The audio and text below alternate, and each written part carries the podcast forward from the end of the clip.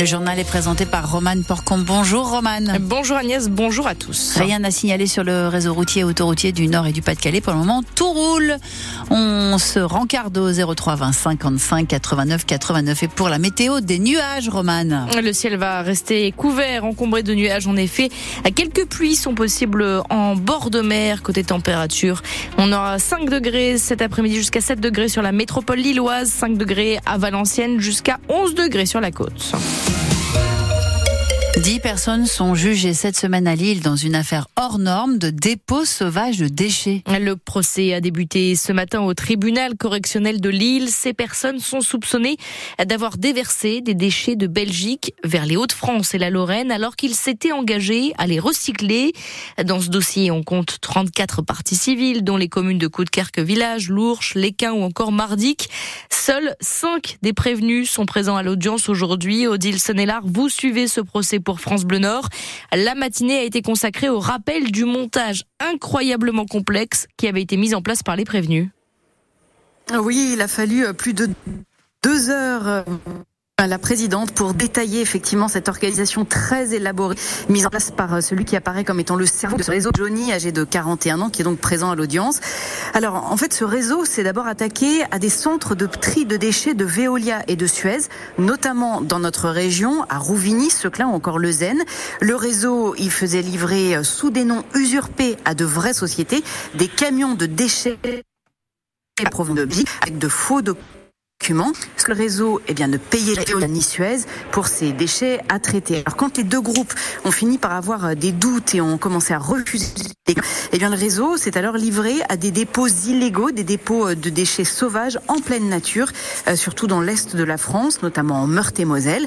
Mais là aussi, eh bien, le stratagème a fini par être connu dans le secteur.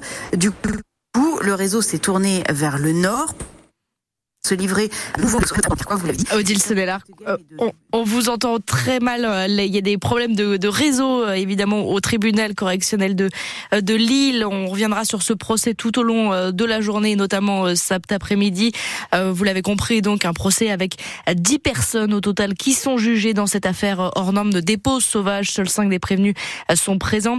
Le préjudice un total est de 1 million et demi d'euros avec de nombreuses communes victimes, notamment euh, dans notre région.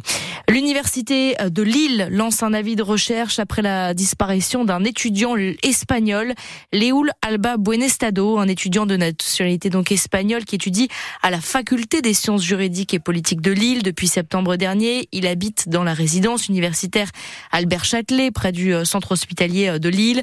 Vendredi soir, il devait retrouver des amis pour dîner, mais ces derniers n'ont jamais eu de nouvelles. Il est âgé de 20 ans, de corpulence moyenne, il mesure environ 1m75.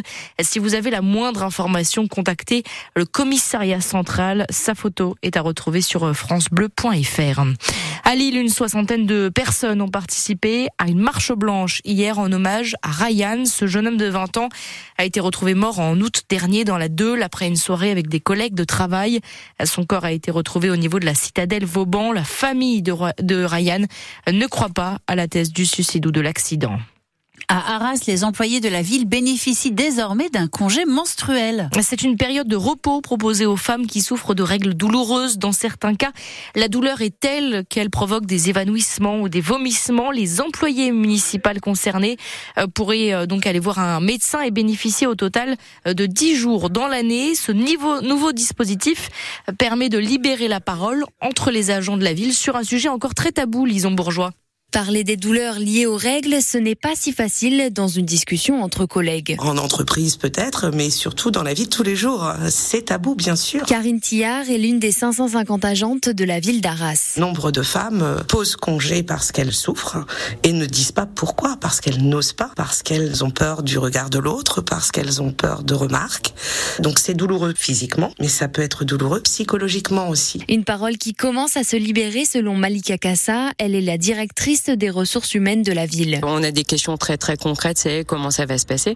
Donc on renvoie vers la médecine du travail qui nous confirme si oui ou non ça relève de règles pathologiques et si oui, comment on le met en place concrètement pour cette femme-là en particulier. Des questions qui ne viennent pas uniquement des premières concernées, mais aussi d'autres agents de la ville comme Clément Emery. On a tous euh, autour de nous euh, des femmes qui peuvent subir les conséquences euh, liées à la souffrance menstruelle, donc c'est important que cette souffrance-là elle soit prise en compte. Ça sert à l'intérêt individuel, mais aussi l'intérêt commun. Sur une durée d'un an, les femmes peuvent demander jusqu'à 10 jours de congés supplémentaires en cas de douleur pathologique confirmée par un médecin.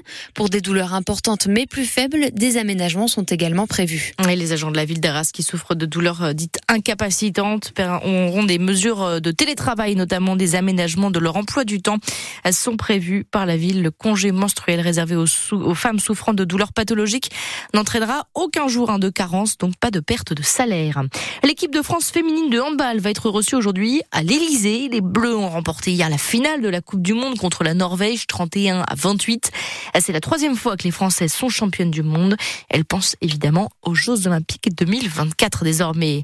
Et puis ce soir, Tribune Nord, votre émission euh, football sur France Bleu Nord. On vous propose de revenir notamment euh, sur le match entre Lille et le PSG. Les Lillois qui ont tenu bon face au Paris Saint-Germain. Match nul un partout.